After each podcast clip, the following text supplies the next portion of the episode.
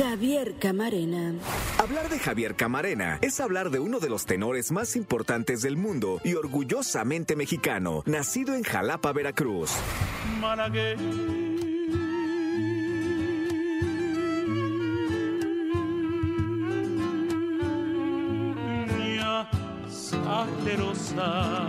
Hola, aquí con Jesse Cervantes. Cenex llega a la cabina Javier Camarena presentando su nueva producción musical, La Voz de México.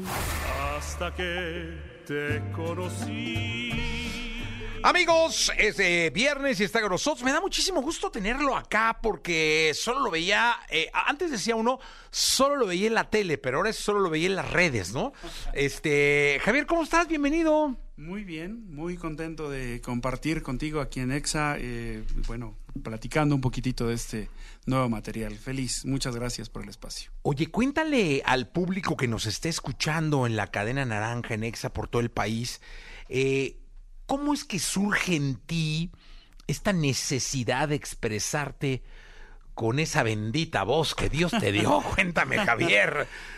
Mira, nunca he estado eh, apartado de esto que considero que es parte de mi esencia, de, este bagaje eh, cultural, musical que tengo por parte de mi familia. Yo crecí escuchando lo mismo que a la Sonora Santanera, escuchaba a Chicoche, escuchaba a Rigo Tobar, escuchaba a José Alfredo Jiménez, a Jorge Negrete, Pedro Infante, Javier Solís, los Panchos, los, los Tres Caballeros, los Tres Diamantes, los Tres... As... Vaya, todo esto fue algo que de, desde mi primera infancia escuchaba en casa de mis abuelos, por parte de mis padres también.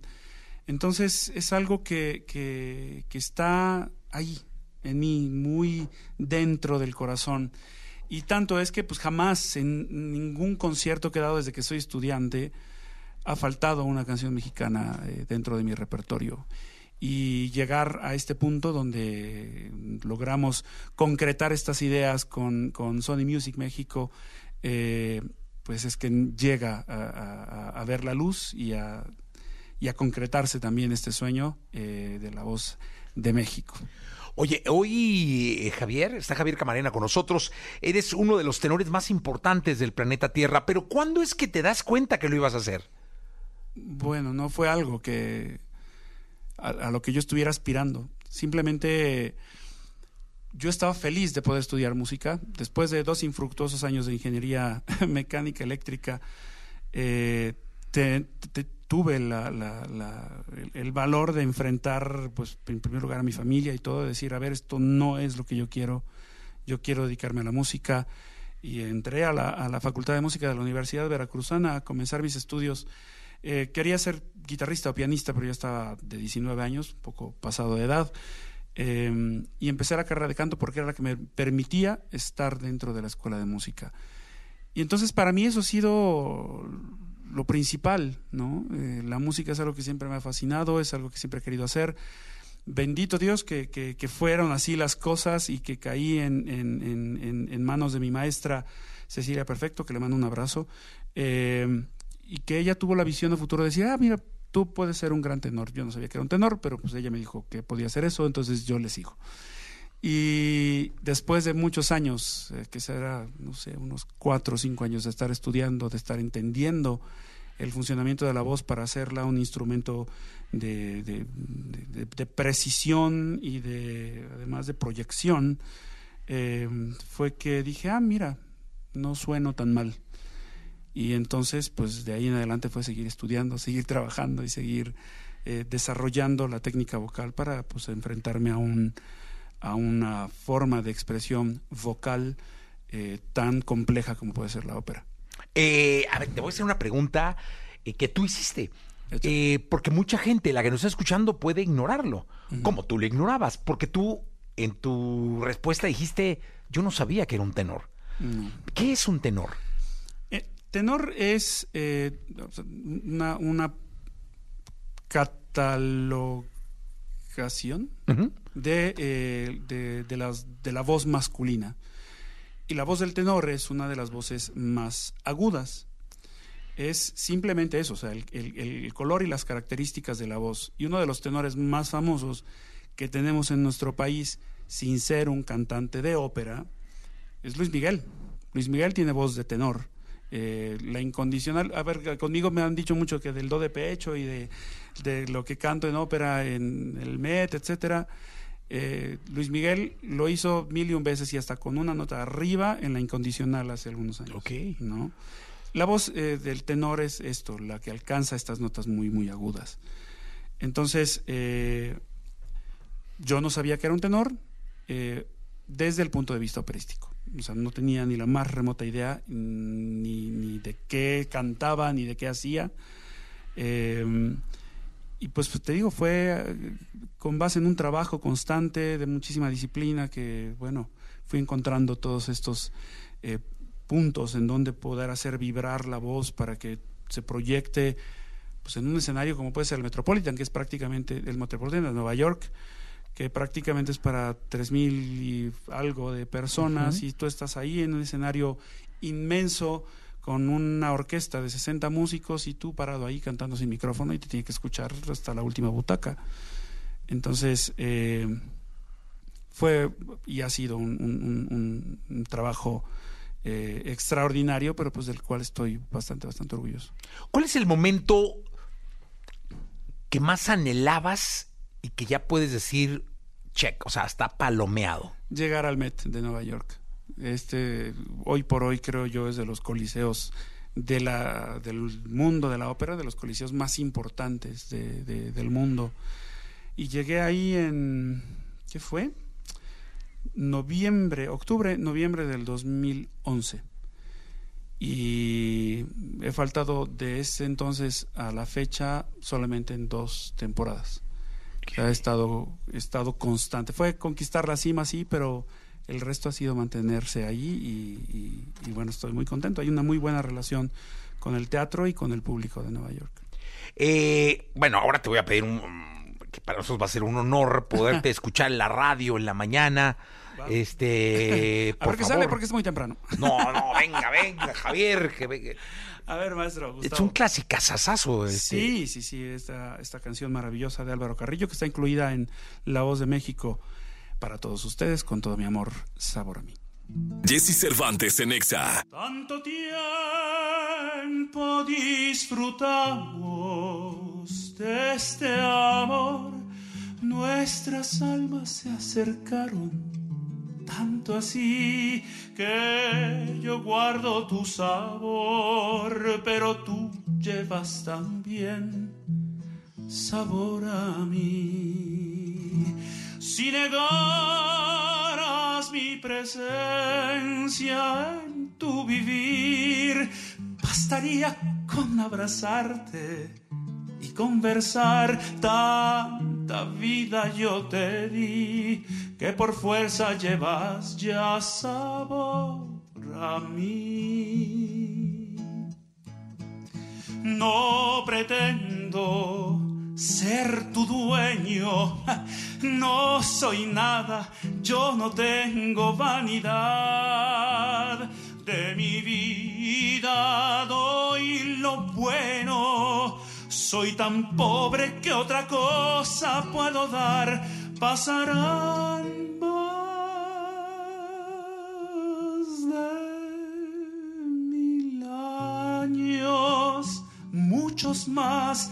Yo no sé si tengamos la eternidad, pero allá, tal como aquí, en la boca llevarás sabor a mí.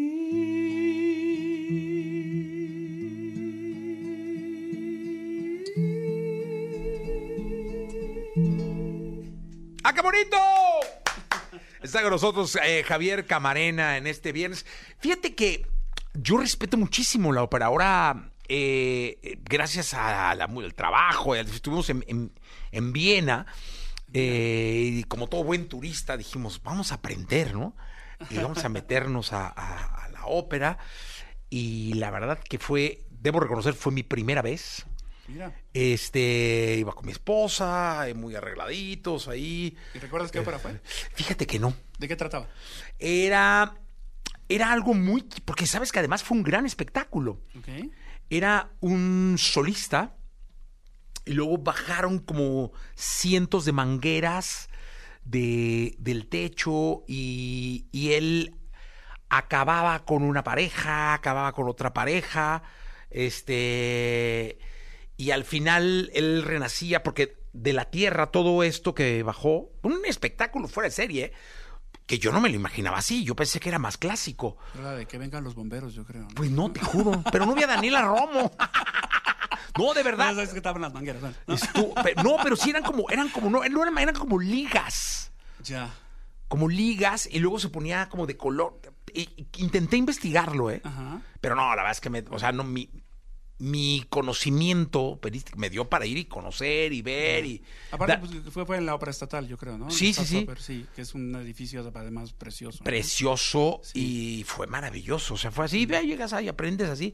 Estaba una señora dormidilla adelante, va, yo le moví el asiento así un poquito porque dije, mira, despiértese, no sé usted así. Curioso que, Este, fíjate que cuando nosotros cuando estamos dentro del escenario backstage, hay un monitor que apunta directamente al, al director de la orquesta, que es el que está al frente de nosotros. Y alcanza a verse la gente que está sentada justo detrás del director de Claro. orquesta. Eh, es el director, dile no Sí, oiga, este, director, espérate. y es, y es, es curioso porque sí, luego vemos Te das cuenta que cabeceando, que ¿no? como No, no, pero sabes que yo no, yo no me, te, te- ah, me tengo que acordar. La verdad es que tenía el programa, lo tengo guardado y todo, Ujú. Pero sí fue espectacular. O sea, era un show fuera de alguien que estuviera interpretando eh, algo maravilloso. Eh, el espectáculo que brindó ese teatro impresionante. Sí, sí, sí. Es- y aparte es uno de los grandes teatros de la ópera en Europa. Entonces, sí. ¿Has cantado ahí? Sí, sí, sí. De hecho, ahorita em, comienzo la temporada en, el, en la Ópera Estatal de Viena con una ópera de Bellini que se llama La Sonnámbula. Esta ópera la canté uf, hace muchos años en París. No, es, y es una producción de este teatro, se la prestó a la Ópera de París, eh, pero es la primera vez que la voy a cantar en el, en el, en el teatro de, de Viena, sí. ¿Cuál es la ópera más difícil o cuál es? Pues, son muchas, y dependiendo del, Pero para ti. para mí, de mi repertorio actual, Ajá, de tu repertorio. eh, El Pirata de Bellini, del mismo compositor. Sí. Que digas, no, hombre, este está acá. sí, sí, sí, no, me saca este, los ojos. Sí, pero pues, mira, además, este, pues debe ser un esfuerzo importante y bonito, ¿no? sí, es una ópera maravillosa. La música es preciosa. eh, y, y- y además, bueno, pues es, es- lo que toca. Sí, tengo que aprender, tengo que me- meterme a, a aprender porque eh, además de que culturalmente te nutre, es espectacular lo que vi. Sí, y además, no sé, vas a, vas a pensar que son obras que se escribieron hace más de, no sé, cientos de años, ¿no? Y que siguen ahí en el gusto popular y no solamente por la, no solamente por lo musical, ¿no? Es además eh, el- la historia que puede contar cada una de estas obras y que hay algunas que, que, que, pueden ser tan contemporáneas en, en la temática. Carmen, por ejemplo, es una ópera atemporal. Se escribió por ahí de los 1800 y es una ópera que, que, está hasta nuestros días vigente. ¿Por qué? Porque habla del maltrato a la mujer.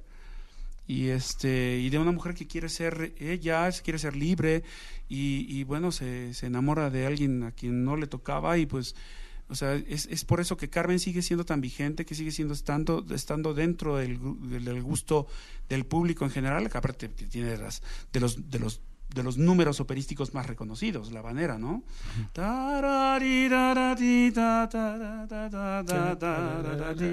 O el. Eso es Carmen. Entonces, eh, sí, eh, muchas veces es nada más quitarte como que el, el- el prejuicio, ¿no? Y el miedo. Y bueno, aquí Bellas Artes también tiene una oferta importante y además eh, muy al alcance del bolsillo de todos.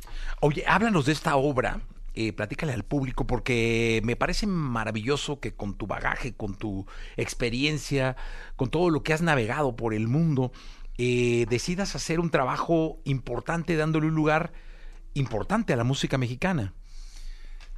Pues mira, como ya te decía, es parte de, mí, es parte de lo que soy, con lo, yo, con lo que yo crecí, y, y yo creo que también es parte de lo que me ha ayudado de una u otra manera a entender eh, en cierta forma cómo interpretar algunas cosas dentro de la ópera.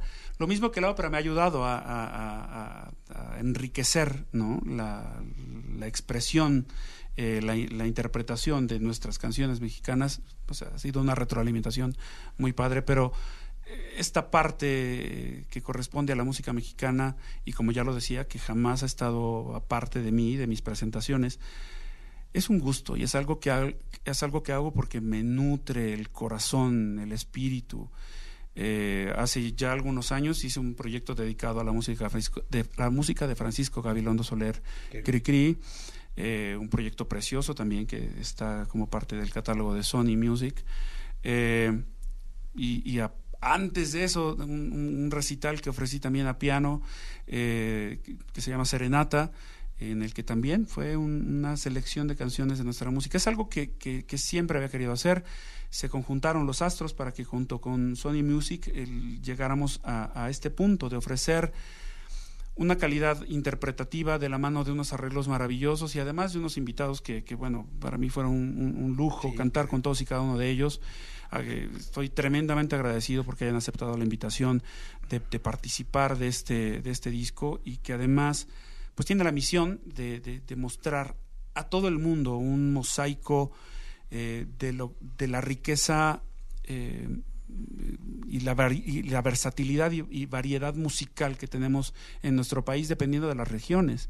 Aquí tienes el, guapango este, huasteco, lo mismo que el son jarocho, cantando la bamba con, con, con Yuri, tenemos por ahí el sonido típico de nuestro mariachi que nos remite a Jalisco, eh, por ahí de repente estará sonando un acordeón que nos lleva al norte de nuestro país, y lograr este dúo maravilloso con Lila Downs de, de- de una canción que pues normalmente se canta a solo, eh, lograr este dúo en que seas feliz con esta forma tan especial que tiene Lila de, de- y este color tan bonito ¿no? de, de- de voz eh, lograr esto lo mismo que eh, tener eh, la marimba chiapaneca en una canción tan preciosa como Qué bonita es mi tierra al lado de Eugenia León y Tania Libertad y bueno yo canté ahora Sabor a mí pero pues me acompaña el, el gran Choy Navarro de, de Reik, De Reik, sí. cantando esta canción a dúo realmente bueno ha, ha sido un, un trabajo que, que ansiaba eh, eh, hacer, que se ha realizado de esta manera con estos sendos invitados y que pues para mí es un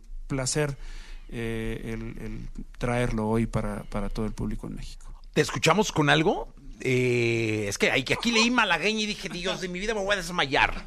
Pues va, va, la, la malagueña. Venga, Espera, ahí te voy. agüita, agüita, agüita.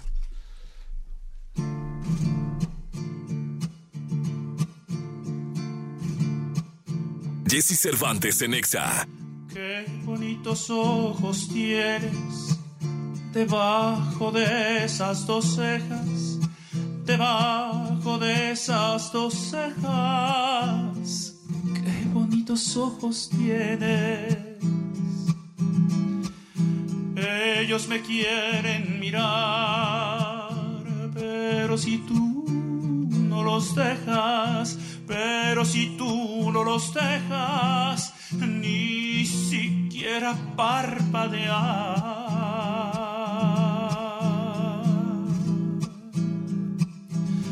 Malagueña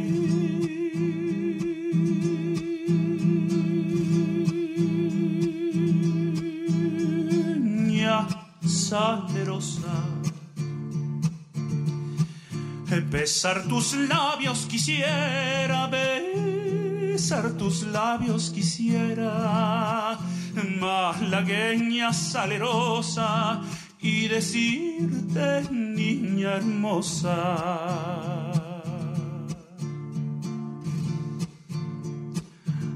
Que eres linda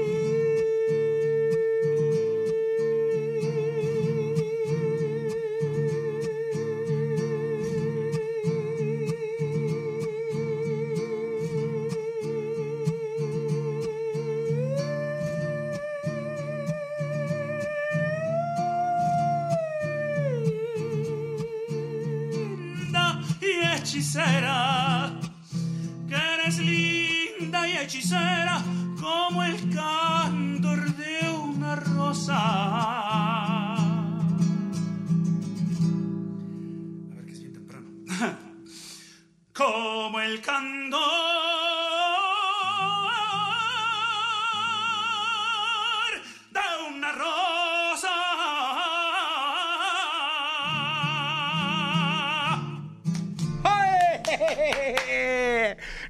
Javier, qué placer este, escucharte. Además que le des un tiempo a la radio para venir y presentar tu material, eh, tu disco, tu arte, eh, y el que estés aquí con tu voz. Gracias, gracias. Orgullosamente mexicano. Total y absolutamente orgullosamente mexicano, sí. Y que además eh, le ha dado la vuelta al mundo. ¿Hay algún lugar donde te falte cantar? Uy, a ver.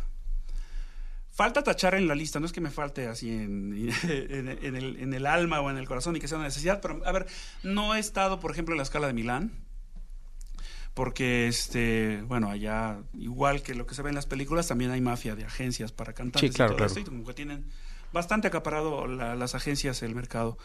Pero, pues bueno, eh, he estado, he tenido la oportunidad de estar en, en el festival eh, de Bérgamo en Italia, que pues es eh, cuna de uno de los compositores eh, más importantes de la época del bel canto en la ópera, eh, Donizetti, y que pues bueno, estoy como, como un, digamos, un invitado honorario del, de este festival, porque pues es música y esta, estas óperas son las que más canto. Me falta, ahí sí ya más como, a mí me falta ir a Japón, me falta ir a China, me falta eh, estar en Corea, también son estos países que me encantaría visitar porque tengo un montón, pero un montón de mensajes de muchísima gente que sigue mi trabajo desde allá. Eh, entonces, bueno, serían países que, que- que me encantaría visitar. No, que seguramente pronto este, vas a poner en, en tu lista y ¡fum! Japón se la va a dar pronto porque voy de gira con la Royal Opera House de Londres. Ajá. Eh, voy como parte de su elenco a presentar la ópera Rigoletto de Giuseppe Verdi, eh, cantando La Donne Mobile. Entonces, eh, en- es- esa es parte de esa, de, esa, de esa ópera. Bueno, estaré cantando eso en Japón ya en, en una gira el año próximo. Entonces, estoy muy feliz. No, qué bueno, me da mucho gusto. Oye, Javier, nos llena de orgullo, de Gracias. verdad, que seas mexicano, eh, eh, que tengas los pies en la tierra a pesar de la estrella tan grande que eres y que vengas a, a la estación y estar acá con nosotros. De verdad, un orgullo y un placer tenerte. Hombre, yo feliz y tremendamente agradecido y más para presentar un proyecto que, que, como te digo, es algo muy de mi corazón, de verdad, eh, y en el que le pusimos mucho amor, muchísima voluntad. Es eh, para mí un lujo que, y, un- y un- y agradezco tremendamente también a Sony que tengamos la posibilidad de tener un disco en formato físico. Sí. Porque hoy día, pues ya no es. El olor, lo es que extraño, sí, es que sabes que esto se extraña durísimo. El, el- el meter la uñita aquí para abrirlo, quitar el celofán y, Y además es el disco compacto con toda la y música, luego pero. es- este olor. Sí, el, el del- del el de la imprenta, ¿no? Sí, sí. Y además tiene un, un DVD con toda la, la producción también en video y un mini documental de, de cómo llegamos a esto, eh, con participaciones importantes de, los de, nuestros- de nuestros artistas invitados, de la misma producción de Sony. Eh, es un disco maravilloso. Estoy de verdad bien, bien, bien orgulloso y bien contento de, de traer esto. Porque además, eh, eh, y esto es algo que sí quiero apuntar, mm, como, como han podido escuchar, o sea, no estoy queriendo ser el tenor que canta las canciones, porque yo bien podía haber comenzado con qué bonitos ojos tienes, ¿sabes? Pero no, o sea, es, es, es dar darme la oportunidad de, de- de- cantar esas canciones como creo que realmente se tienen que cantar, dándole la intención, eh, emulando un poco, ¿sabes? De esta forma tan bella que tenía de decir las canciones de Don Pedro Infante o, o Javier Solís, que era casi un murmullo y acariciar con, con- con- la voz. Y digo, si yo me entrené para hacer de mi voz un instrumento, pues tengo que saber eh, aprovechar todos los matices que puede generar la voz. Y eso es lo que quiero también presentar, ¿no? No el típico disco del tenor cantando ópera, sino dar una versión de mi voz eh, al servicio de, de cada una de estas canciones. Pues, eh, insisto, eh, larga vida para tu carrera, para tu voz, gracias. para tu música, que sigas recorriendo el mundo y poniendo el nombre de México muy en alto. Tu visita aquí me, me deja eh, una tarea, tengo que ponerme a aprender, a, a saber, a disfrutar de la ópera, que es algo maravilloso. Lo haré, dedicado a ti. Y gracias por estar acá, Javier Camarena. No, hombre, gracias, gracias a ti, Jessy. Gracias. Vamos a continuar con este programa.